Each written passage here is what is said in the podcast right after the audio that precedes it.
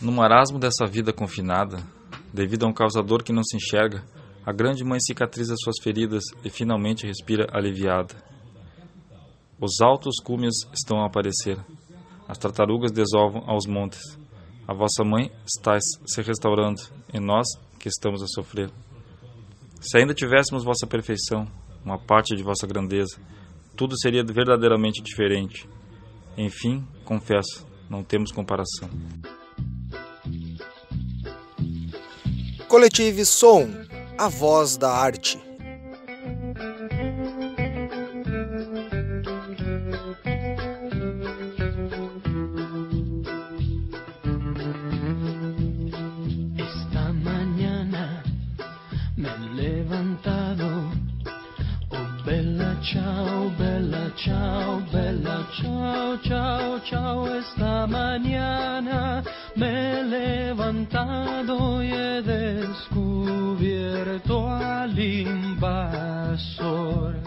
Bem-vindos ouvintes ao Coletivo Som, a voz da arte e da cultura. Esse é o podcast do Coletivo Arte, sempre trazendo convidados ilustres e com grandes contribuições ao campo da arte e da cultura local, regional e brasileira. Aqui quem fala é Patrícia Maciel. E vocês ouviram na abertura do programa de hoje Jackson Silva, outro integrante do Coletivo Artes, com a poesia Grande Mãe. E hoje na nossa galeria de artes nós temos as ilustrações de Marazine e o vídeo de Laís Cardoso, uma outra Coletivo Arte. E como sempre, eu sou Luciano Chaba. Abrilhantando o podcast do Coletivo, uma convidada incrível, grande companheira da classe teatral. Ela é licenciada em teatro, gestora de cultura e especialista em acessibilidade cultural. Atriz, dramaturga, diretora e professora de teatro. Desde 2014, coordena o Departamento de Artes Cênicas da Secretaria Municipal de Cultura, Esporte e Lazer de Gravataí, no Rio Grande do Sul, onde é responsável, entre outras ações, pela retomada e realização do Festival Estadual de Teatro de Gravataí nos anos de 2014, 2018 e 2019 e do Festil, Festival de Teatro Estudantil do município, desde 2014. Também é professora e diretora de teatro da Companhia Teatral Tem Gente no Palco de Veranópolis, no Rio Grande do Sul, desde 2012, do Grupo Teatral Atuantes de Arte do município de Fagundes Varela, entre 2013 e 2018. Ministra oficinas de teatro no município de Gravataí para grupos infantil, juvenil e adulto desde 2015. Desenvolveu a montagem de espetáculos teatrais com grupos infantil, juvenil, adulto e de inclusão. Dirigiu e montou desde o ano de 2012 mais de 35 espetáculos teatrais, sendo estes 20 da sua autoria dramatúrgica. Já participou em vários festivais de teatro como diretora, atriz e jurada, sendo presença importante na cena cultural e teatral gaúcha. Seja muito bem-vinda, Isabel Cristina. Boa noite, muito obrigada, Patrícia. Uma honra estar aqui com vocês. Boa É. noite, Luciano. Boa noite. E é isso aí. E hoje a conversa é recheada de informação sobre teatro, produção cultural no Rio Grande do Sul e muito mais. Logo depois da nossa pausa pro cafezinho.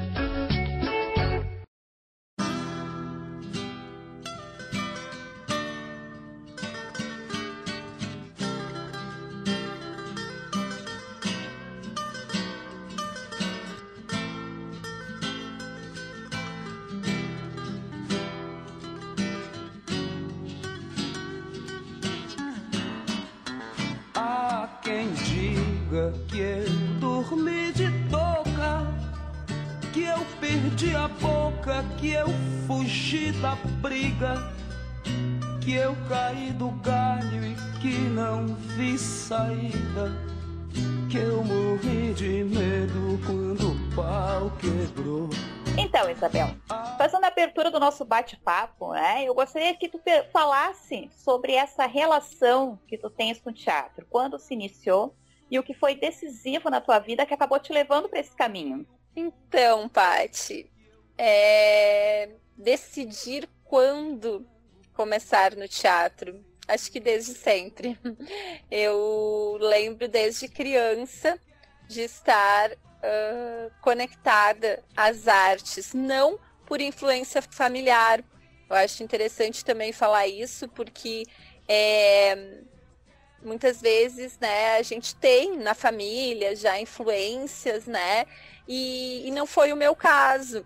Eu não tinha nenhum tipo de, de influência artística, mas desde criança eu me sentia muito conectada com as diferentes manifestações de arte, né? E o teatro, apesar de não assistir também quando criança, foi só na adolescência, é, quando eu vi pela primeira vez me encantou profundamente. Então, essa decisão que eu lembro, que eu me recordo, ela me acompanha nas minhas memórias afetivas infantis já, representando, né, sempre criando esse mundo imaginário é, da representação, né, de histórias possíveis. E com o passar dos anos, então, né, os caminhos vão nos levando por, por diferentes vias que às vezes nos afastam um pouco dos nossos objetivos, mas em outros momentos é, convergem para que eles venham acontecer, né? Então eu optei, é, quando foi possível, pelo curso de arte dramática da URGS, né? Que foi o pontapé inicial é, profissional para o meu trabalho com arte, com cultura. Mas na adolescência já eu tive a oportunidade de fazer algumas oficinas teatrais amadoras, depois algumas profissionais também, que foram desenhando então todo esse caminho. Uh, mesma coisa, tu iniciou, né, no teatro, mas tu, tu tinha alguma algum curso que tu fazia antes, alguma outra outra faculdade ou, ou seguiu outro outro segmento e daí mudou ou não? Foi sempre o teatro mesmo? Não, eu, eu fazia assim, Luciano, eu, eu fiz letras, né, primeiro. Na verdade, eu, eu comecei já um, um pouco mais tarde, porque eu tive que, enfim, trabalhar, né? Terminou o ensino médio, vamos lá trabalhar, né? Tem que dar conta. É, enfim, de, de, tinha que me sustentar de alguma forma e a única possibilidade era a universidade pública, né? No meu caso, não havia outro tipo de possibilidade. Então, primeiro, eu fui para letras. Eu acho que é legal contar que quando eu estava no ensino médio, eu sempre quis artes cênicas. Isso sempre me acompanhou. Mas, uh, infelizmente, a educação muitas vezes ainda nos coloca dentro de caixinhas, né? E no ensino médio, quando eu falei que eu queria artes cênicas, nossos professores arregalaram os olhos. Tipo, o quê? O que, que é isso? Artes cênicas? Você vai trabalhar com o quê? E eu nunca esqueço que teve um teste vocacional e no teste uh, deu jornalismo, né? E aí eu falei pro, pro instrutor, mas que eu queria mesmo era trabalhar com artes cênicas. E ele disse: não, mas o jornalismo é a arte de escrever. Bom, ele não estava errado, realmente, né? E daí, na época, eu pensei: não, então tá, eu vou fazer jornalismo, né? Já que deu no teste vocacional. E eu fiz na URGS, mas não passei. Eu também não, não tinha como pagar um cursinho, pré-vestibular, nada, enfim. E aí eu fiz e não, não consegui, mas eu tinha média para letras. Se eu tivesse feito letras, eu teria entrado. Então, depois, eu fiz para letras, né? No outro ano. E entrei. E eu cursei três anos da faculdade de letras na URCS mas sempre com aquela coisa das artes cênicas do teatro ali, né? Mexendo na cabecinha, no coração. Toda, eu, eu lembro perfeitamente que toda vez que eu entrava no Instituto de Letras, a primeira coisa que eu via nos murais eram cartazes de peças de teatro, né? E aquilo ficava me incomodando. Aí eu fiz três anos, eu não estava certinha, né? No, eram quatro anos da faculdade, mas eu não estava no terceiro ano, né? Ainda faltavam muitas outras cadeiras, porque ao mesmo tempo eu trabalhava também, enfim, né? Tinha toda uma correria. E aí eu resolvi que eu ia fazer o vestibular para teatro e joguei para o universo, né? Então eu costumo sempre brincar assim que quando é para ser da gente, não tem, é da gente. Porque eu fiz um jogo comigo, como eu tinha dúvida, ah, será que eu largo letras, vou pro teatro. Rolou aquela dúvida, né? Eu pensei, bom, eu não vou estudar absolutamente nada. Se eu conseguir entrar, é porque era para ser. Aí eu fiz o teste prático, que era que daí sim eu estudei o monólogo, tudo. E aí pro vestibular não. Claro que eu tinha uma bagagem da letras junto, né, gente? Português, literatura, tava legal, né? E aí fiz o vestibular, passei. Disse, ah, não, era para ser, é isso. Desisti da letras, mudei pro teatro e cá estou. Ah, não, é, eu imaginei que tu, né, teria uh, feito um curso antes. Uh, mas diz uma coisa, e o apoio, assim, tu diz que os professores já uh, te, te cercaram, né? Tipo, podaram tuas asas, mas. E a família e os amigos, como é que eles uh, viam essa tua ideia de trabalhar com a, na, na, no setor artístico? Então, eu acho que até hoje a minha família não entende muito bem, assim. Eles super apoiam. Nossa, minha família é os primeiros da fila lá assistindo quando tem os meus espetáculos. A minha mãe é a minha maior divulgadora, assim, para as amigas, para todo mundo. Eu acho que eles têm eles falam, eles verbalizam isso, que eles têm muito orgulho, né, do, do que eu tenho construído, assim, desse caminho que eu venho traçando eles acompanham. Mas eh, para eles era difícil esse entendimento de como que a arte, né, e o teatro, que não era algo da vivência deles, né, porque nós somos uma família do interior, né, uma família humilde do interior. Então a gente não tinha contato com isso, né, meus tios, minhas tias. Então para eles era difícil esse entendimento de que a arte era uma profissão e que eu poderia inclusive viver disso, ganhar meu dinheiro com isso, trabalhar, enfim, com isso porque, claro, não existe é, a vivência deles, né, dentro desse meio, apenas através de mim, né? Eu sou esse elo de ligação. E os amigos, no início, os amigos lá do ensino médio também, né? Meio assim, como assim? Teatro, artes cênicas. Mas tu vai viver de quê? Como é que tu vai ganhar dinheiro? Tu vai ir Globo? Aquelas histórias, aquelas frases típicas que a gente escuta, né? Patrícia, muito ao longo, assim, da, da nossa trajetória. Mas depois também, né, e a, isso é bom, né, dos anos passarem, da maturidade, nós vamos nos cercando das pessoas que conversam, que dialogam com a gente, né? Eu costumo dizer que os nossos pares.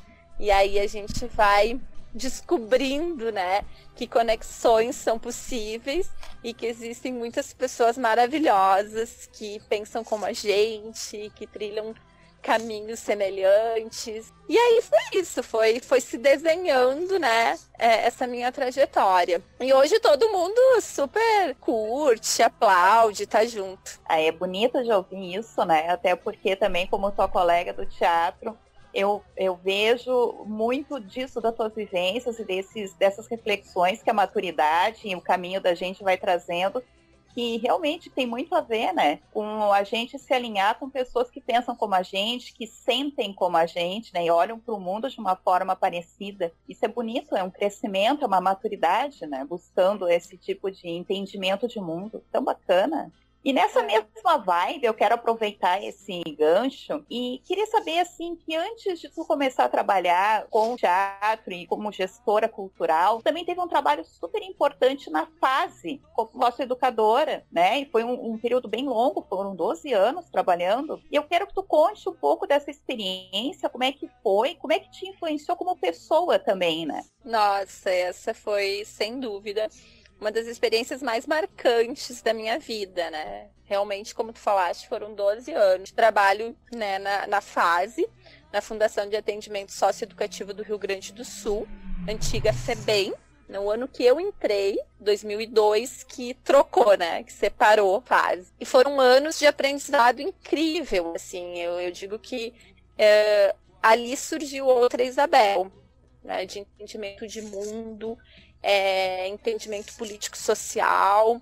Ali se desenhou o teatro também que eu trabalharia, que eu acredito, né, as minhas concepções artísticas a partir de toda a vivência e trabalho na fase. Foi, foi muito importante. Eu trabalhei como agente socioeducadora, né, é o, é o nome do cargo durante 12 anos. Trabalhei dois anos em Caxias do Sul, que na época eu morava lá. Então, quando eu fui. É, quando eu assumi né, o cargo do concurso. E depois eu trabalhei 10 anos em Porto Alegre, na unidade feminina, que é a única do Rio Grande do Sul, inclusive, né? E uma unidade de referência na América Latina, assim, de, de trabalho socioeducativo, né? Foi muito, muito bacana, assim, um trabalho que não, não sei como está agora, mas na época eu, sa eu saí em 2014, né, quando eu assumi em Gravataí. Mas na época a gente fazia um trabalho com resultados muito efetivos, assim, muito com resultados muito bons. E, e eu aprendi nessa convivência demais, assim, aprendi a ter mais paciência diante do mundo, diante das coisas, a ter empatia, né? Mais empatia, a tentar entender melhor as situações, o outro, né? Que cada pessoa tem o seu tempo, tem os seus limites, os seus entendimentos. Então foi foi incrível assim o aprendizado humano e que eu pude levar para a arte, porque hoje uh, se eu for classificar o trabalho que eu realizo, né, trabalho teatral, eu posso dizer que que eu, que eu me identifico muito mais com uma linha de teatro social.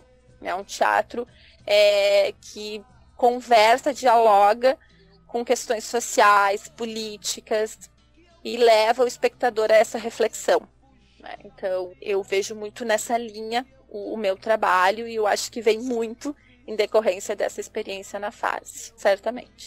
Tem alguma coisa que te marcou nessa trajetória? Algum alguma situação que tu vivenciou que, que tu não conseguiu esquecer, que foi profundo, assim, até para ti como pessoa? Tu tem alguma coisa que tu possa contar pra gente que tu lembra? Eu tenho uma experiência boa, né? Eu, eu tenho muitas lembranças dessa trajetória, muitas não agradáveis, não boas, difíceis, né? Porque a fase ela trabalha com adolescentes em situação de vulnerabilidade social e em situação criminal né? Então, são adolescentes é, que estão cumprindo uma medida socioeducativa. Conheci muitas histórias, histórias difíceis, histórias cruéis, em, difer em diferentes aspectos. E, mas é, o que me marcou, que eu levo até hoje, assim, que, que eu gosto de usar também quando, como exemplo quando eu falo no poder de transformação do teatro, da arte,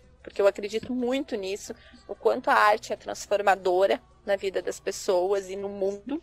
Eu comecei a trabalhar, né, quando eu entrei para a faculdade de teatro na URGS, em 2006, porque eu fiz de 2006 a 2011, é, eu comecei a trabalhar também oficinas teatrais dentro da unidade, né, do, do CASEF, que é a unidade feminina da fase. E, e, eu trabalhava então oficinas com as adolescentes. E certa vez, é, uma das adolescentes em atendimento psicológico, porque elas tinham semanalmente, a psicóloga depois veio conversar comigo e falar da importância desse trabalho que eu estava desenvolvendo, porque uma das adolescentes é, que não falava, não conseguia se expressar, não conseguia falar dos seus sentimentos, das suas emoções. Era sempre muito difícil o atendimento com ela.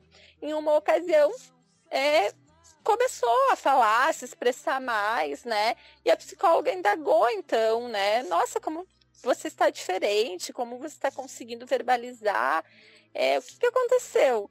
E aí ela disse, ah, é que eu estou fazendo teatro. Eu estou fazendo oficina de teatro agora. Então aquilo para mim foi muito marcante, porque realmente o teatro estava ajudando aquela adolescente a conseguir se expressar, colocar para fora o que ela estava sentindo, as suas emoções, as suas angústias, os seus problemas, porque o teatro estava proporcionando esse local de escuta e diálogo para ela, que reverberou depois em diferentes situações da vida dela, né? Então, para mim, aquilo foi inesquecível. Isso é importante, né? A gente sempre eu e a Patrícia, a gente conversa muito pouco assim, mas quando conversamos e ainda mais agora com o podcast, e mais eu e o Jorginho, a gente sempre fala que a arte é isso, né? A arte é movimento, a arte é, é mudança, né? Então isso é legal de ver que, que pessoas nessa situação também através da arte conseguiram fazer, dar uma volta por cima, né? Isso é, isso é bem legal. Com certeza. Hoje tu também atua como colunista de dois jornais locais, tá? Da Serra Gaúcha. Quando começou essa atividade, que tipo de feedback tu tem com esse trabalho, com a escrita jornalística, já que ela é diferente da escrita drama, drama eita, palavra difícil para mim, hein? Dramatúrgica. Dramatúrgica. Ah, então, Luciano, é, foi um desafio bem grande para mim. Foi um convite né, dos diretores desses dois jornais. É, um é o Estafeta de Veranópolis e o outro é o Jornal Popular de Nova Prata. São cidades vizinhas da Serra, né? Onde eu, enfim, convivi, trabalho também, né? E aí eu me desafiei a escrever, né, ser colunista. Eu escrevo a cada 15 dias para esses jornais sobre assuntos aleatórios, né? Eu não preciso seguir uma linha temática livre que eu queira. E eles me deixam muito à vontade para isso. Mas é muito diferente, certamente, do ponto de vista literário, né? É outra escrita. E, e eu não sou escritora, né? Eu não me, não me autotitulo escritora, né? Então, quando eu comecei a escrever na coluna, eu me senti é, desnudada, porque era a Isabel que estava escrevendo diferente de quando eu escrevo um, uma peça de teatro, um texto dramatúrgico. Porque ali eu estou criando personagens, eu estou é, criando uma outra realidade, é um outro campo imaginário. E na coluna era a Isabel dando cara a tapa, falando o que ela pensa de fato, não era o personagem pensando. É a Isabel pensando, é a Isabel colocando as ideias, como ela vê o mundo. Então foi bem estranho até no início para mim, assim, eu me senti um pouco desconfortável e tentando pensar, tá, Isabel, mas qual que é a tua linha de escrita, né? Ai, tu vai descrever mais estilo crônica, ou tu vai ser mais intimista, mais poética, porque eu tenho isso, né? Às vezes a minha escrita é muito poética, às vezes ah, ou não, ou tu vai ser mais técnica, né? E tu vai seguir que temáticas, vai ficar no campo da política, que é um campo né, que eu gosto, discussões políticas sociais, ou não, vai ficar mais no campo artístico. Então, é, fazem dois anos, né, que eu escrevo. Até hoje eu não tenho nenhuma resposta, tá? Para essas questões. Mas eu continuo escrevendo e eu continuo me atravessando e, e atravessando possibilidades com essa escrita. É, os feedbacks têm sido muito, muito bacanas, assim. É, e eu procuro acompanhar e procuro também dar devolutivas, conversar com o pessoal e tem sido muito, muito é, propositivos e bons os feedbacks é, mesmo quando eles quando a coluna incomoda, mesmo quando os feedbacks são de incômodo, né? Na verdade é extremamente importante, porque tem muitas vezes eu trato os assuntos de uma forma forte para cutucar mesmo, porque essa é a intenção, é levar a reflexão. E aí tem sempre alguém lá que liga pro jornal e diz que vai cancelar a assinatura se a tal colunista Isabel Cristina continuar escrevendo. Mas enfim, a gente continua. Cada eu, vez mais.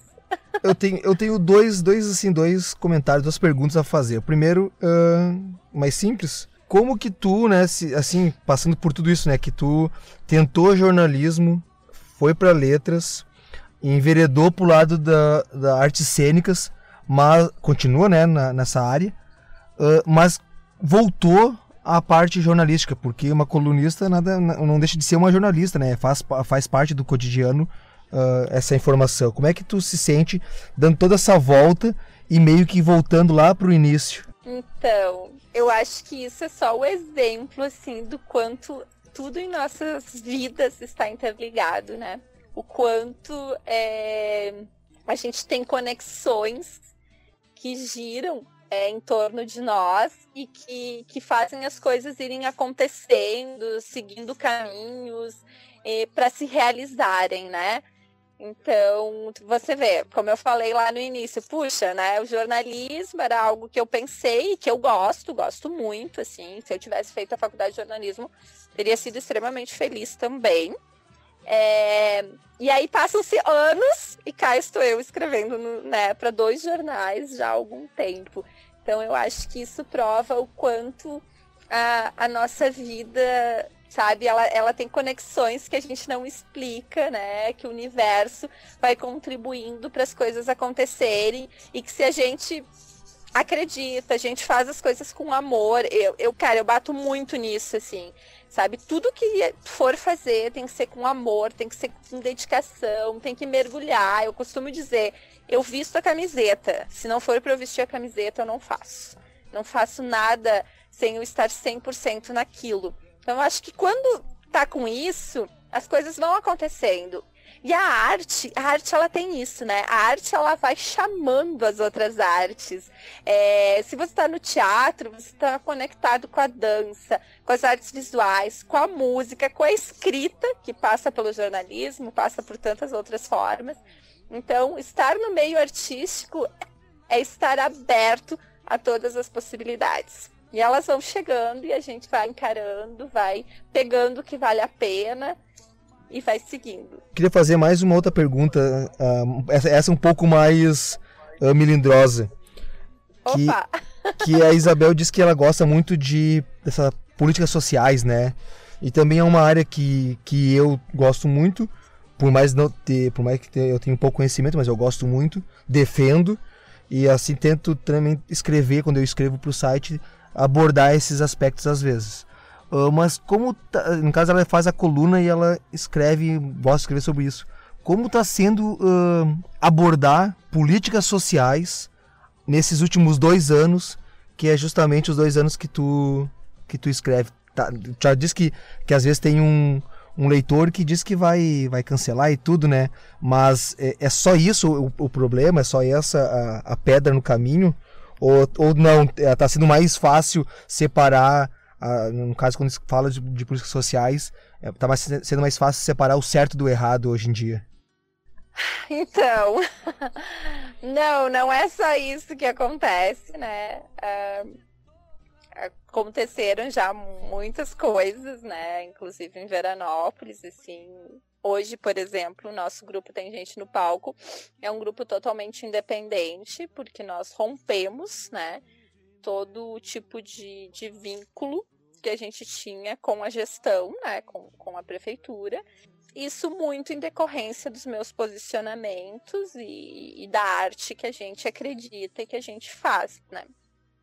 Então, quando a gente escolhe falar, né, principalmente eh, nesse, nesse tema nesse assunto que são as políticas sociais e dentro de um governo que não entende o que é necessário para o seu povo, para o seu país, dentro de um governo extremamente autoritário, uh, extremamente fascista, porque é isso que a gente vive, a gente vive num governo assim atualmente, infelizmente. Quando a gente escolhe, e, e, e eu, enquanto artista, me sinto responsável a falar sim dentro do que eu acredito, né? E através da minha arte levar a reflexão e a denúncia também das coisas que estão erradas, a gente paga o ônus por isso, né?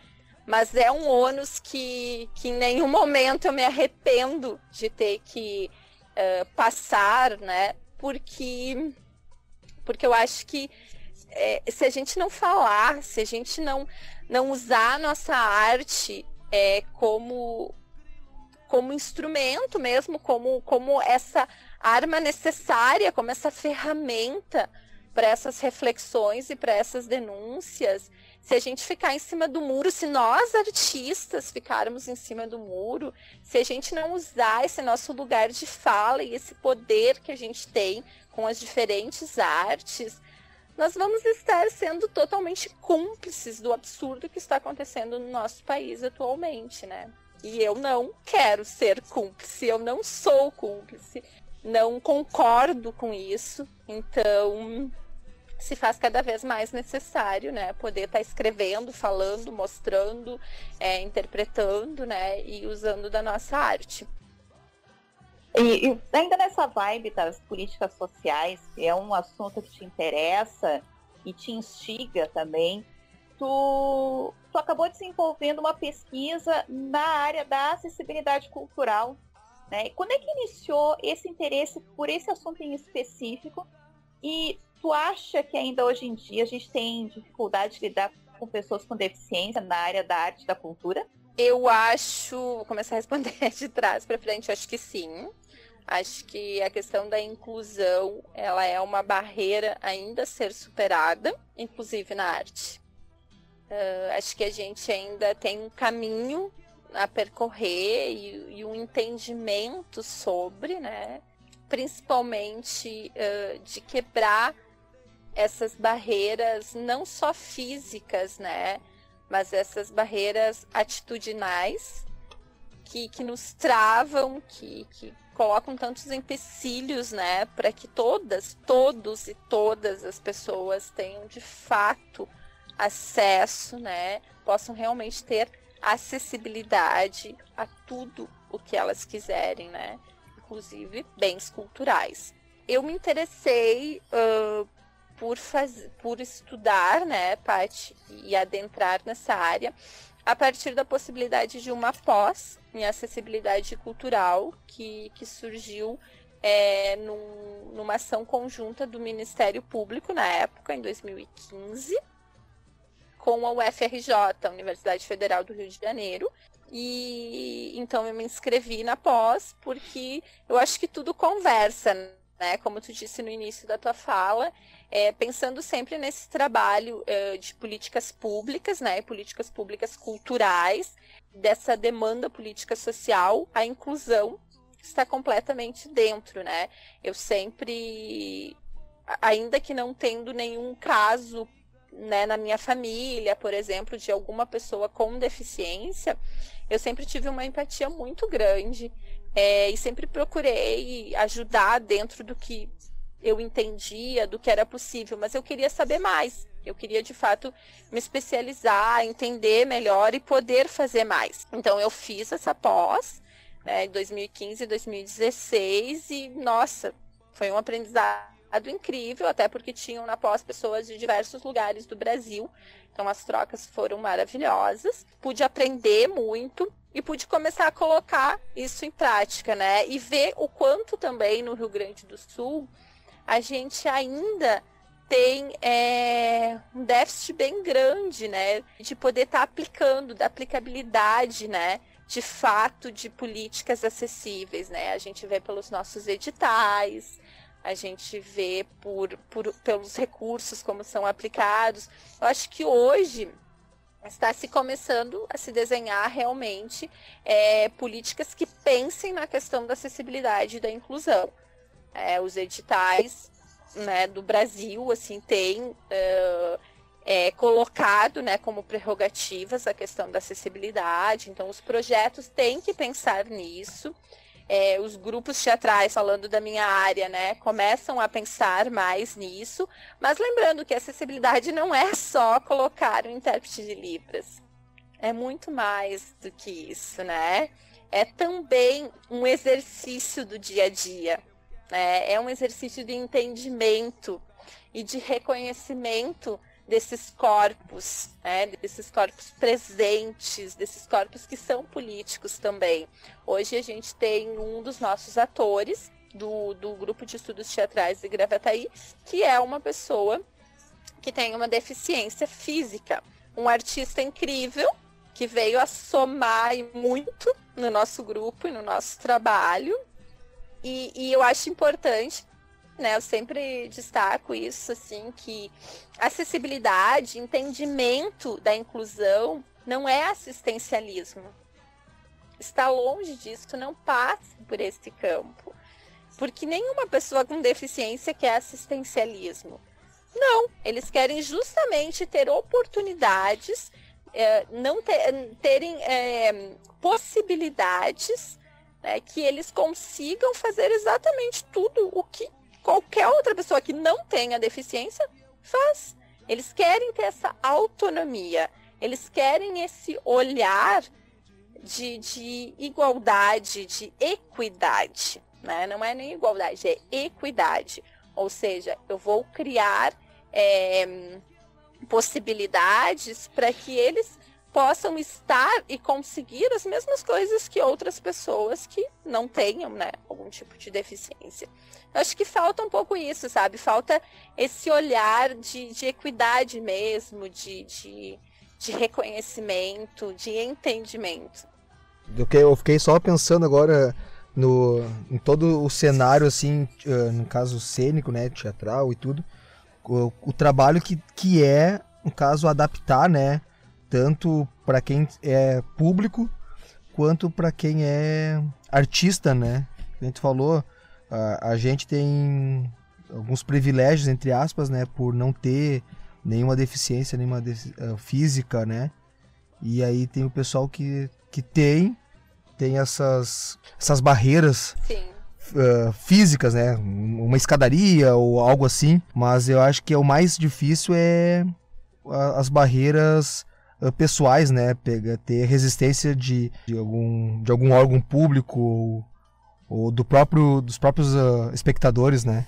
É, eu acho que quando ãh, as barreiras físicas é, é algo que, que hoje, né, todo, toda organização, ou principalmente espaços públicos, né, existe o desenho universal, que é que é um desenho pensando nas normas né, de, de atendimento a pessoas com deficiência. Então, ãh, quando você vai fazer um projeto, por exemplo, um teatro, né? Você tem que pensar nisso, você te- tem que estar dentro dessas normas, você tem que proporcionar que o teu espaço possa dar conta de receber todas as pessoas. Ponto, né? Isso é uma prerrogativa única, assim. Então, claro que existe ainda um trabalho, como eu disse antes, de entendimento disso. Porque, claro, isso tem um custo também. E esse custo tem que ser previsto. Quando eu faço um espetáculo, se eu quero colocar recursos acessíveis, eu tenho que pensar que existe um custo a mais para isso, né? Agora, por exemplo, a gente esse ano iria começar devido à pandemia, né? A gente começou de uma maneira diferente, virtual, mas a gente tem um espetáculo que foi contemplado por um edital do estado, do, do grupo de Veranópolis, tem gente no palco, e a gente prevê recursos acessíveis, como libras e audiodescrição. Bom, isso tem que estar na tabela orçamentária. A gente sabe que existe esse valor a mais, mas a gente quer proporcionar isso. A gente, a gente quer essa contrapartida social porque a gente entende o quanto ela é importante para quem está lá assistindo, para quem vai estar fazendo também, né? E, é- mas com certeza, as barreiras pessoais, né, as atitudes, o olhar do outro para essa questão são, sem dúvidas, mais importantes a serem quebradas. E, e as mais difíceis também, né? Porque ou normalmente se tem o olhar de exclusão ou o olhar de pena. E nenhum dos dois serve. Né? A gente não quer isso. A pessoa com deficiência não quer nenhum nem outro, né?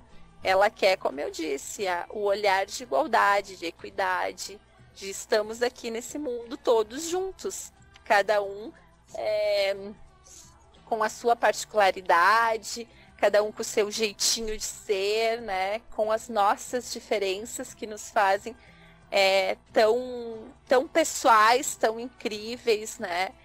É, tão humanos. Viva a diversidade, né? Em todos os, todos os meios, de todas as formas.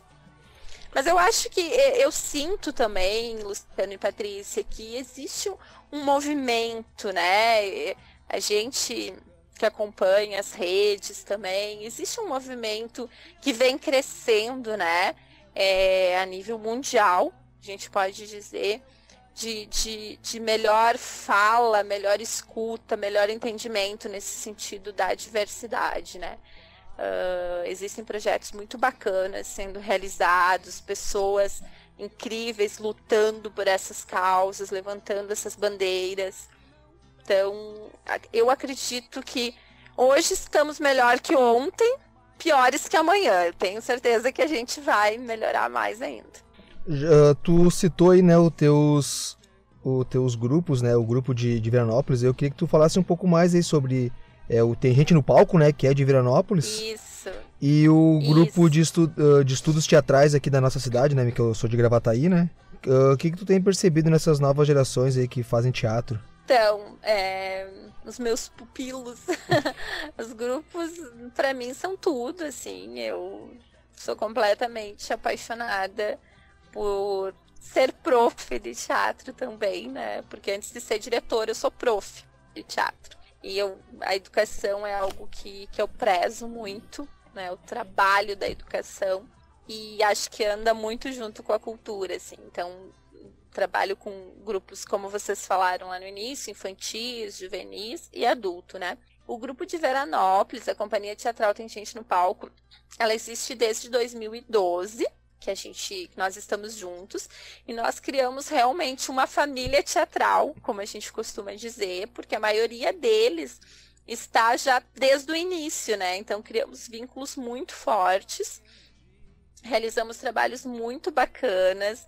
É, imaginem vocês que é, eu posso dizer assim que um dos, dos primeiros grupos da nossa micro-região da Serra a realmente conseguir é, circular com espetáculos pelo Rio Grande do Sul, conseguir mostrar o seu trabalho em teatros como o Bruno Kiefer da Mário Quintana em Porto Alegre, né? A conseguir é, transitar por, pelos meios teatrais que muitas vezes os grupos do interior do estado não têm essa oportunidade. No interior do estado se faz muita coisa maravilhosa em termos teatrais, mas acaba não sendo visto ou não sendo conhecido porque infelizmente existe uma tendência cultural da gente ficar mais na região da capital, né?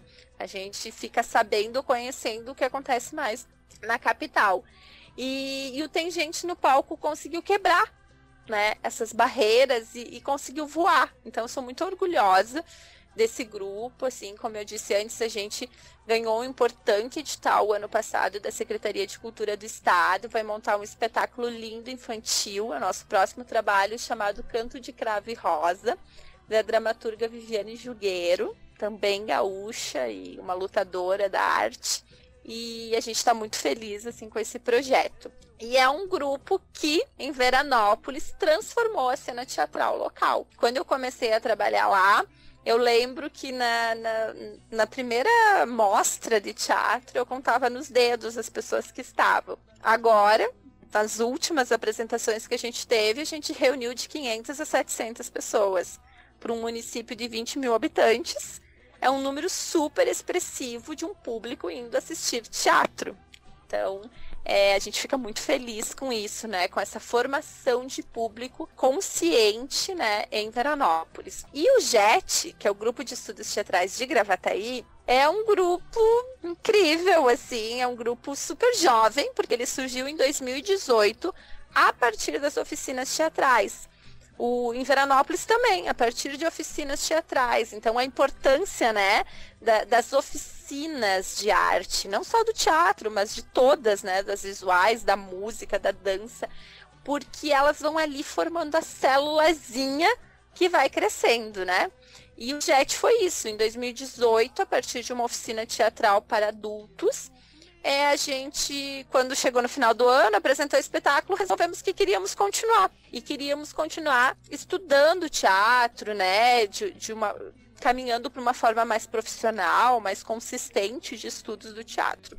E estamos juntos agora, tendo trabalhos virtuais, né? A gente se encontra semanalmente, tem estudos, tem trabalhos, mas só na forma virtual. E o JET, o ano passado também, teve a oportunidade de participar de muitos festivais de teatro do Rio Grande do Sul. É, o Rio Grande do Sul também é um celeiro de festivais de teatro amadores que acontecem em diferentes municípios. Hoje a gente tem, se não me falha a memória, assim, uns 17 festivais. Não quero errar, mas a gente tem um número bem expressivo. E a gente participa participou de alguns e foi uma troca incrível, porque a gente enriquece o espetáculo, né? A gente aprende e pode melhorar esse espetáculo a partir dos feedbacks. Né, com debatedores, com grupos, né, com jurados. Fomos agraciados com alguns prêmios ao longo desses festivais, que também foi bacana, porque confirmou algumas coisas que, que a gente trazia, que a gente acredita dentro do teatro. Isso deu uma força, né, também para o grupo de, de entenderem a arte que nós estamos fazendo. Estamos aí, assim, super querendo continuar, querendo palco, porque a gente está morrendo de vontade, assim, de, de voltar aos palcos, né? De, de poder estar tá fazendo a nossa arte de forma presencial, porque eu acho que realmente é, é, ao, né, hoje não está se fazendo mais teatro como a gente entende, a gente está fazendo outra coisa, né?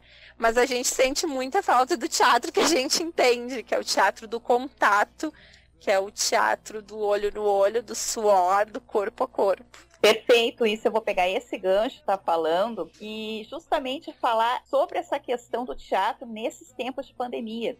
Porque nós sabemos que o teatro é a arte do encontro, né? Do encontro presencial, físico, do ator, da atriz com o espectador. O que, que tu pensa dos rumos do teatro nesse momento e depois que passar esse momento, o que, que tu acha que vai mexer? Porque certamente alguma coisa vai mexer. Só fazendo um parênteses antes também, eu vi esses dias uma coisa que eu achei fantástica na internet, nas redes sociais, que o pessoal dizia que agora nós tínhamos a quinta parede.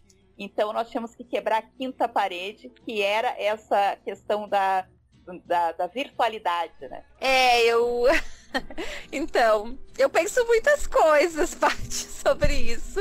A minha coluna essa semana é falando um pouco sobre isso. Não, não necessariamente dentro do teatro, mas sobre tudo isso que a gente está vivendo, dessa questão virtualizada, né? Dessa nova realidade, que é de presença, ausência, como é que é isso, assim, né? Ausência na presença, enfim. Eu acho que a gente está procurando entender ainda, e, e, talvez a gente não entenda, né?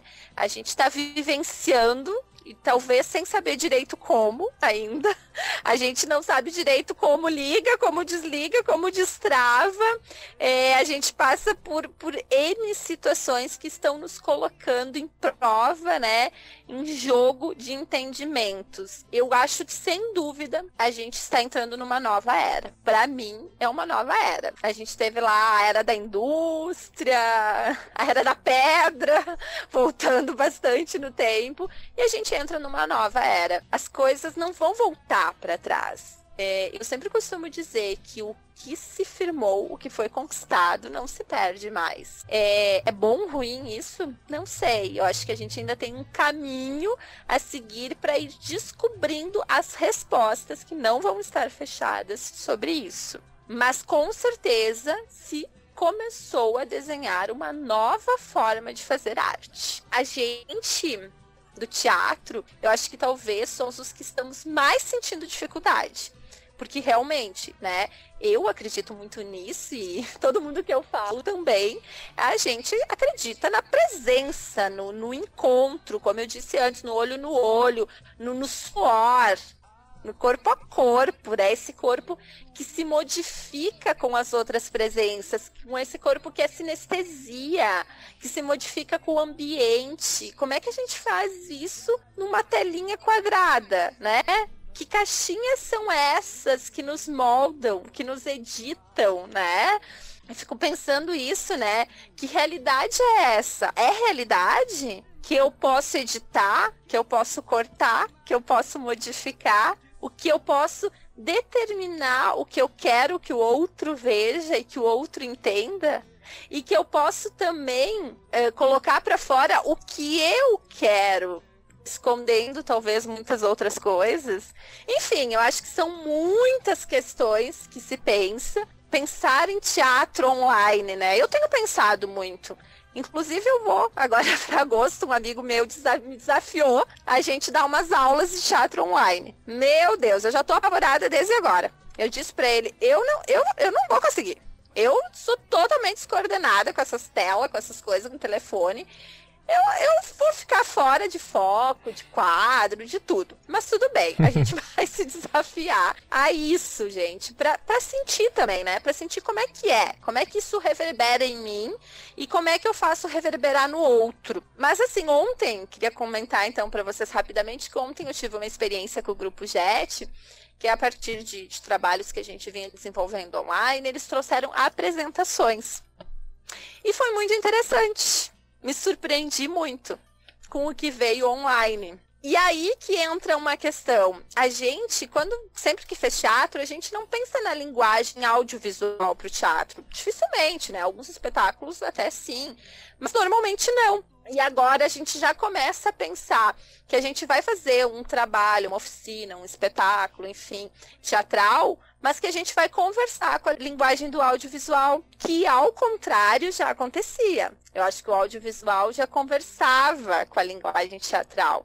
Né? E a gente ainda tinha esses receios, esses medos, né? A gente improvisa ao vivo, mas como é que a gente improvisa numa tela que cai a conexão, por exemplo, né? Então, é, são muitas descobertas, são muitas culturas né, que a gente está passando. São muitas possibilidades que essa tecnologia também está nos dando nesse momento de distanciamento, né, de, de manter os laços, os afetos, os trabalhos. Então eu acho que tudo. Eu sempre acredito muito que do caos surgem novas construções. A gente não fica parado, a gente não fica na inércia. Do caos sempre surge algo. Do, lá no asfalto nasceu uma flor, né? Então, é, eu acredito muito nisso. Eu acho que nós estamos tendo descobertas bem interessantes. A gente vai ter estudos muito importantes a partir desse momento que a gente está vivenciando. A gente vai ter construções artísticas muito significativas para se pensar, se refletir. E eu acho que o pós, como eu falei, né, misturando tudo isso que eu disse, eu acho que o pós é esse novo acontecer, que a gente não sabe ainda como é que vai ser, mas que não é mais só como era antes a arte, não é mais só aquele teatro de palco. É também outra coisa, é também outra coisa que surge. É, e que, que eu acho que a gente está ainda por, por vir a desvendar, assim, aos poucos a gente está tá desvendando tudo isso.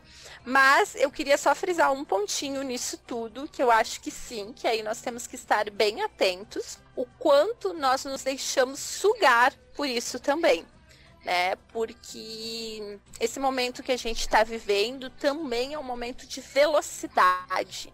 Tudo tem acontecido muito rápido e parece que eu tenho que dar conta de tudo muito rápido. Eu tenho que estar conectada na live do Instagram, no Facebook, aí eu tenho o TikTok, aí tem não sei o que, aí tem o Meet, tem o Zoom, tem a reunião. Tudo...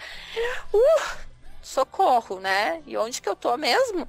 Né? Eu percebo por mim eu falo por mim, assim, o quanto eu tô tendo que reavaliar, porque é um, é um emaranhado de informações e elas são numa velocidade tão rápida que elas acabam nos sugando para um outro mundo mesmo. É um mundo quase paralelo, assim, né? A gente vive numa distopia praticamente.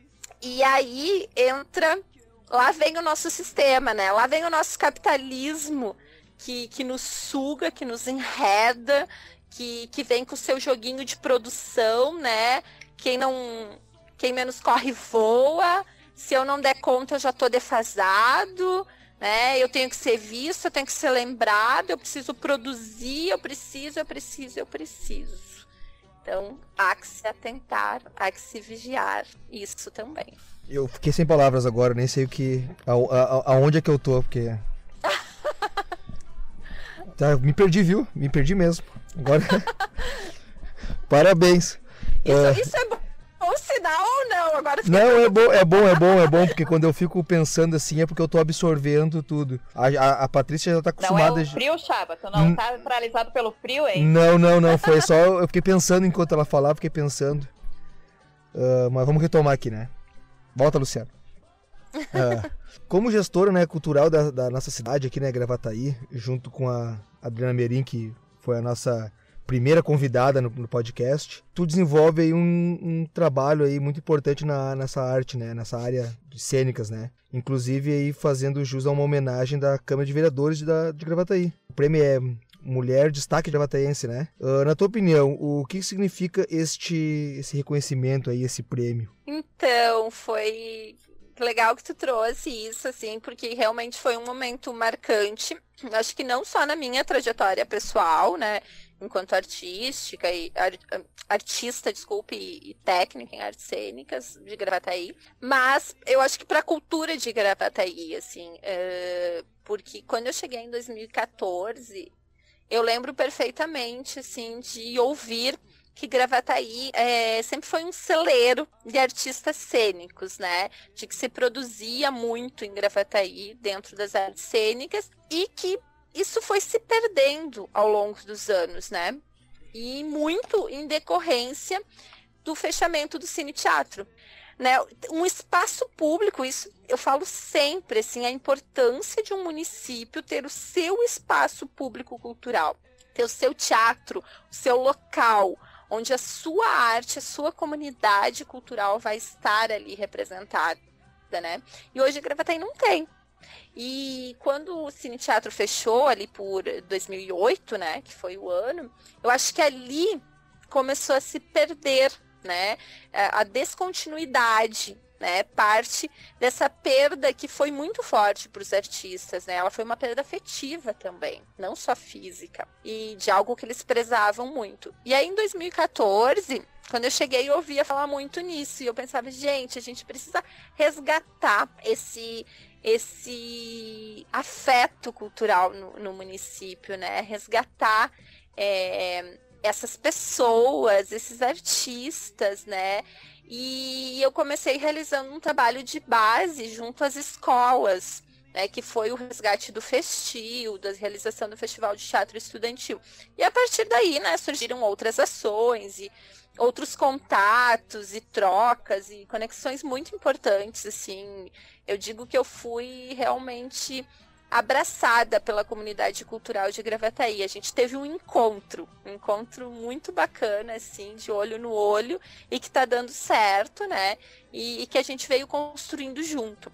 Então, quando veio em março desse ano esse prêmio, a mulher destaque, mulher gravateiense na área da cultura, eu me senti muito honrada, foi, foi uma alegria imensa por poder estar representando a área cultural de Gravataí, por ela estar sendo reconhecida dentro da Câmara de Vereadores, pelo Legislativo, da importância da cultura em Gravataí, é, do reconhecimento de um trabalho que vem sendo construído, né, não só na área do teatro, como tu mesmo citaste da Adriana, né? A Adriana dentro da área do literário, a Mari, a minha colega Mari Veleda, nas artes visuais, então, eu acho que a gente vem construindo, e, e, aí eu queria citar a importância né, de se ter um quadro técnico, um quadro de servidores, né, ou seja, nós somos, nós não estamos apenas, nós somos. Né, eu sou eu, a, a, a técnica em artes cênicas de Gravataí. Podem passar governos e eu estarei lá a menos que, claro, eu saia, né? Enfim, tenha outras opções ou queira sair, mas eu estou lá. Né? Então não tem a ver com uma política de governo apenas, né? É, é uma política cultural mesmo efetiva que se mantém e com isso a gente vai ano a ano construindo mais. Então a importância de se ter pessoas realmente das suas áreas trabalhando, porque vão ter esse olhar técnico e afetivo no tecido cultural do município e essas pessoas que permanecem, que independente de de partidos, de eleições, de políticos, elas permanecem. Eu acho que isso está fazendo uma diferença em Gravataí nessas áreas. E aí a, o, o, o, prêmio, enfim, esse reconhecimento, é, eu recebi com muito carinho, fiquei fiquei muito honrada, muito feliz, né, de poder estar tá lá representando. Veio num momento muito importante para mim também, muito significativo, porque como são as coisas da vida, né? Enquanto em Veranópolis, no mesmo período, exatamente naqueles dias, nós rompíamos né, com um trabalho desde 2012 é, junto à prefeitura, né? Um trabalho bonito que a gente construiu na comunidade.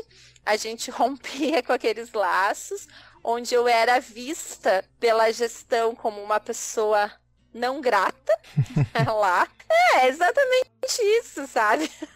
pela por aquela gestão, por aquelas pessoas, né? Não pelo município. Em Gravataí, era exatamente o contrário que estava acontecendo no mesmo período, nos mesmos dias, assim. Em Gravataí eu estava recebendo um prêmio por persona grata, digamos assim, né? É essas coisas loucas da vida, né? Que vão acontecendo. Mas fiquei muito feliz, muito feliz, muito honrada, muito agradecida, assim. E, e a torcida também das pessoas, pessoas muito queridas que, que vieram junto, que estavam junto, né?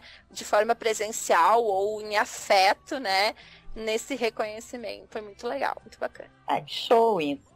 Bom, mas a gente já vai se encaminhando para o final do podcast. E para a gente ir finalizando aqui, eu queria te perguntar sobre os teus planos ou os teus projetos futuros na área do teatro, na área da gestão cultural. O que, que tu está pensando daqui para frente, com todo esse contexto que a gente está vivendo, com os teus planejamentos, né?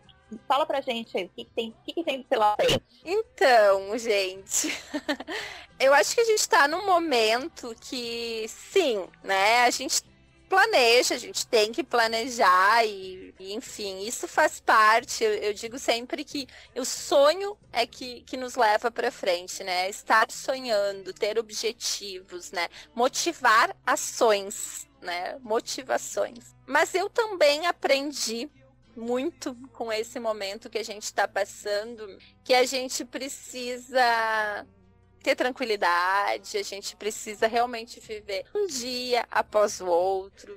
A gente não precisa enlouquecer, né? E, e se desgastar ou, ou sofrer é, criando expectativas que, que talvez de uma hora para outra simplesmente isso possa não se realizar por motivos que fogem ao nosso alcance. Então, eu acho que esse momento veio a nos ensinar, né? Esse momento de pandemia que todos estamos passando, veio nos ensinar muito o quanto nós não temos controle sobre tudo, né? O quanto nós somos realmente um grãozinho lá no universo. E aí eu tenho procurado isso, assim, né? Mais tranquilidade em pensar o que, que, que eu posso fazer, o que, que eu não posso, o que está viável agora ou não. Mas uh, eu tenho atualmente estado muito junto, né, com, com outros colegas, com outros parceiros em lutas da cultura, né, no estado. A gente está trabalhando muito é, na questão da lei Aldir Blanc, né, agora para o Brasil, né, para o estado do Rio Grande do Sul. Eu faço parte também, não, não tinha comentado, mas eu faço parte da diretoria do colegiado setorial do Rio Grande do Sul. Então a gente está em lutas bem importantes, assim, junto à cultura do Estado. Então, nesse momento, assim, é, as ações futuras são muito em função disso e de manter né, a continuidade dos grupos de teatro, ainda que online. Eu estou mantendo, né? A gente está com os trabalhos é, dos grupos adultos, né? a gente já vinha o ano passado, e de poder começar, né, como eu disse, o desenvolvimento de um trabalho de oficinas teatrais online, que a gente quer ver como é que vai funcionar com adolescentes, com crianças. Vamos ver como é que vai ser isso, assim. De continuar escrevendo muito, eu quero, eu quero poder ler mais, porque gente, vamos combinar. Eu pensei, bom, agora eu vou ficar em casa. Não, eu vou fazer tudo que eu não podia fazer antes, né? Que eu não tinha tempo. Então eu vou ler horrores, eu vou assistir todos os filmes que eu tenho na minha listinha, enlouquecida, né? Eu vou poder fazer várias, organizar o armário, aquelas coisas todas, né? Medo engano. O que que eu fi... Pergunta o que, que eu fiz até agora. Gente, o tempo simplesmente, não sei o que aconteceu com o tempo, não sei o que aconteceu com essa essa coisa de, de, de, de, cronologia temporal, porque não existe para mim, né? Eu acho que tá todo mundo meio assim, né? Todo mundo nessa questão. Então, uh, as minhas expectativas, Paty, para, para realizações recentes são, por favor, conseguir atualizar minha lista de filmes. poder ler alguns livros que estão lá esperando para serem lidos e organizar o meu armário de coisas. Ah, Não, e é engraçado essa coisa, né? Isso foi muito interessante que tu falou, porque a gente tinha essa ilusão, ah, vou ficar em casa, vai ficar tudo mais light, a gente vai conseguir. E nada, a gente tá trabalhando até meia-noite, acorda às sete não. da manhã, não almoça direito, sábado e domingo tá fazendo coisa no computador. Então é tudo mentira. A gente tá trabalhando três vezes mais, né? Total, total.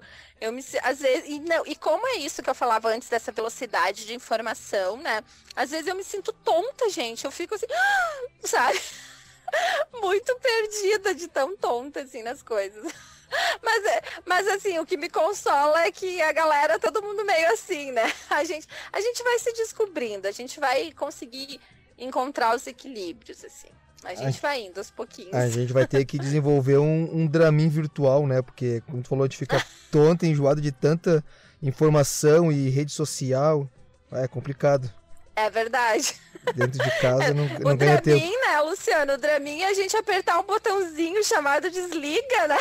Eu tenho... Do ladinho do celular. Eu tenho inveja de quem consegue se afastar assim da, das redes sociais, assim, sabe? Um, um dia Eu- ou até mais. Eu também. Tem sido meu sonho de consumo e a minha inveja no momento. Eu- Quem consegue se afastar das redes? Eu tenho um amigo, um amigo meu, um irmão pra mim, que conseguiu, ficou, acho que tá mais de um ano já, sem, se livrou das redes sociais total, assim, Facebook, Instagram, Twitter, se afastou totalmente, assim. Não sei como é que ele consegue. Praticamente um alienígena, então, né? Eu não sei como é que ele consegue. Gente, ele é o Homem das Montanhas. Não tem. Sabe a série lá, os- o Homem das Montanhas? Ele é esse, gente, incrível, adorei. Então tá, né? A gente vai encerrando por aqui, agradecendo de coração a participação da Isabel Cristina, com uma história lindíssima no teatro, né? Na atividade socioeducativa da FASE, um olhar para o mundo assim que também nos inspira, né? Mesmo no momento ainda de piração que a gente está passando, plena pandemia, mas o quanto é importante a gente olhar e perceber que existem formas, existem caminhos que a gente pode trilhar dentro da área, dentro da sensibilidade, buscando mesmo essas novas formas de viver, né? Então, muito obrigada, Isabel, por ter esse momento com a gente e que a gente possa novamente estar juntas fisicamente em algum momento muito, muito próximo. Amém. Muito obrigada, Paty, Luciano. Adorei, adorei essa troca. Para mim o podcast é uma novidade também e achei muito legal, assim, já tô louca para ver o resultado. E sim, que possamos mais breve do que imaginamos poder estar juntos, nos abraçando e trocando afetos, né? E que é o que a gente a gente gosta, né? E a gente acredita muito. É, obrigada mesmo por essa oportunidade. Tô, tô bem feliz de estar aqui com vocês. Desculpa se eu falei demais, porque eu falo, eu falo muito mesmo, né? Eu sou geminiana, né, gente? Geminiana fala demais. Mas fico bem feliz e fico bem feliz, assim, de poder mais uma vez estar é, trazendo, reafirmando, né, essa força que a arte, que o teatro, que eu amo tanto, né, tem e, e o quanto realmente a arte pode ser transformadora na vida de todas as pessoas, eh, o quanto os sonhos estão aí para serem realizados, né? Que a gente, cara, a gente pode fazer tudo que a gente quiser, a gente só precisa ir lá e fazer, sabe? Se jogar, acreditar, não, não, não deixar que nos coloquem em caixinhas ou que estabeleçam barreiras pra gente, né? Porque não tem, não tem barreiras. A vida tá aí para ser vivida. Então, se eu puder deixar assim, né, é, uma frase, uma palavra é, a todos é que se permitam se transbordar, né? Vamos ser transbordamentos nessa vida de afetos, de emoções, de, de trocas, de conexões e de muita arte. Ah, então, ah, também sou geminiano, Isabel. E, gosto, e gosto de falar muito, por isso que eu faço podcast aos montes, que eu posso falar. O Jorginho sabe muito bem o quanto eu falo, porque cada áudio que eu mando pra ele no WhatsApp é de 10 minutos pra cima. Hoje mesmo ele eh, comentou que até trilha sonora tinha no meus, no meus WhatsApp. Te deixo o nosso, o meu, né, pessoal, agradecimento aí por participar e, e fazer parte desse portfólio de artistas que estão passando pelo nosso podcast. E muito obrigado mesmo. Quero te pedir também para passar tuas redes sociais aí, teus contatos para nós. E antes, ah, falar aí o nome da música que tocou durante o programa aí para nós. Calma, primeiro eu vou deixar minhas redes. então, quem. Nas minhas redes, pra gente trocar e se conectar, é Instagram, arroba bebel.cris, bebel com dois L's, ponto cris. É e-mail, né, te- teatro.bel com dois L's, arroba gmail.com. Ah, também pode me encontrar no Facebook, Isabel Cristina, Isabel com Z. E é isso. Tenho essas, não tenho mais nada, porque, pelo amor de Deus, se tiver mais alguma rede, eu enlouqueço. Não vai dar o, não vai dar o endereço do teu TikTok também? Ah, eu não tenho. Não, eu não tenho. Eu acho até bem legal, mas eu não tenho. Não sei nem como é que faz isso. E a música agora. Eu quero colocar o meu bloco na rua, pelo amor de Deus. É isso, é a principal frase dessa música que eu gosto muito, que me toca profundamente. Meu bloco na rua do Sérgio Sampaio. Uh, muito divertido gravar contigo, tá, né?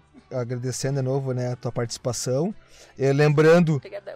que todas as redes sociais da Isabel vai vai estar no corpo do post, tanto lá no Collective Arts quanto no Old Nerd, né, no meu site pessoal. A Patrícia precisa passar os- os- as redes dela também, né, Patrícia? Claro. Bom, podem me encontrar no site do Blogspot Coletive Arts, podem me encontrar no Facebook do Coletive Arts e também no Instagram, no meu perfil pessoal, Patrícia04 Maciel. Desculpa, Luciano, mas só passar também as redes do- dos grupos, dos nossos grupos, né? Arroba tem gente no palco no Instagram e arroba Jet, o grupo teatral do grupo Jet, né? Também no Instagram e ambos estão no Facebook também. E eu vou passar as minhas, né, porque quero ser visto, né? Qualquer rede social ali, né? ah, Facebook, Instagram ou Twitter é Luciano Chaba. O Instagram e Facebook, né? A página do é Old Nerd, tem o nosso site também lá, oldnerd.com, com conteúdo, matérias, ah, podcast, vídeos. A nossa lojinha, que tá meio parada por causa da pandemia, né? Então a gente não pode vender muito. E também o, o nosso podcast, como eu falei, Café com Gibi, Uh, tem bastante episódios lá, se o pessoal- puder dar um play lá e, e maratonar, são é, poucos episódios, nós estamos voltando agora, assim que a gente ac- acertar as pautas e vai ter mais conteúdo. E lembrando de novo que todos os links vão estar no, no corpo do post, sem exceção. Abraço, tchau, gente. Obrigada. Isso, agradeço também aos nossos ouvintes que acompanham o trabalho do Coletivo Som. Agradecer a Isabel mais uma vez, que abrilhantou hoje esse encontro, que foi maravilhoso. Que possamos estar juntos novamente no próximo episódio. E é isso, um abraço e até a próxima. Coletive Som é um podcast, parceria Old Nerd Coletive Arts. A apresentação: Patrícia Maciel e Luciano Chaba. Roteiro: Jorginho e Patrícia Maciel. Edição: Luciano Chaba.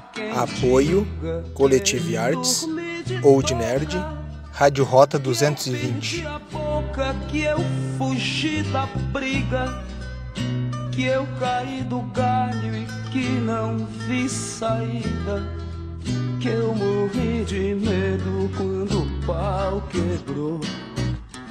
Há quem diga que eu não sei de nada, que eu não sou de nada e não peço desculpas que eu não tenho culpa, mas que eu dei bobeira e que Durango Kid quase me pegou. Eu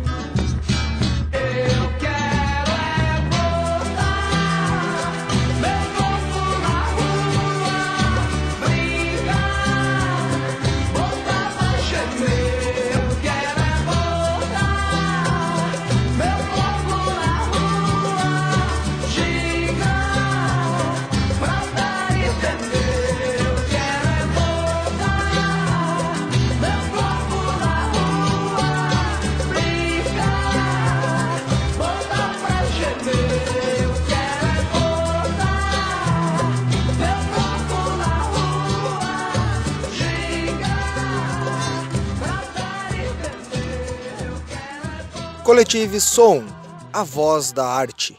Este podcast faz parte da Podcast. E. Conheça os demais podcasts acessando podcast.com.br.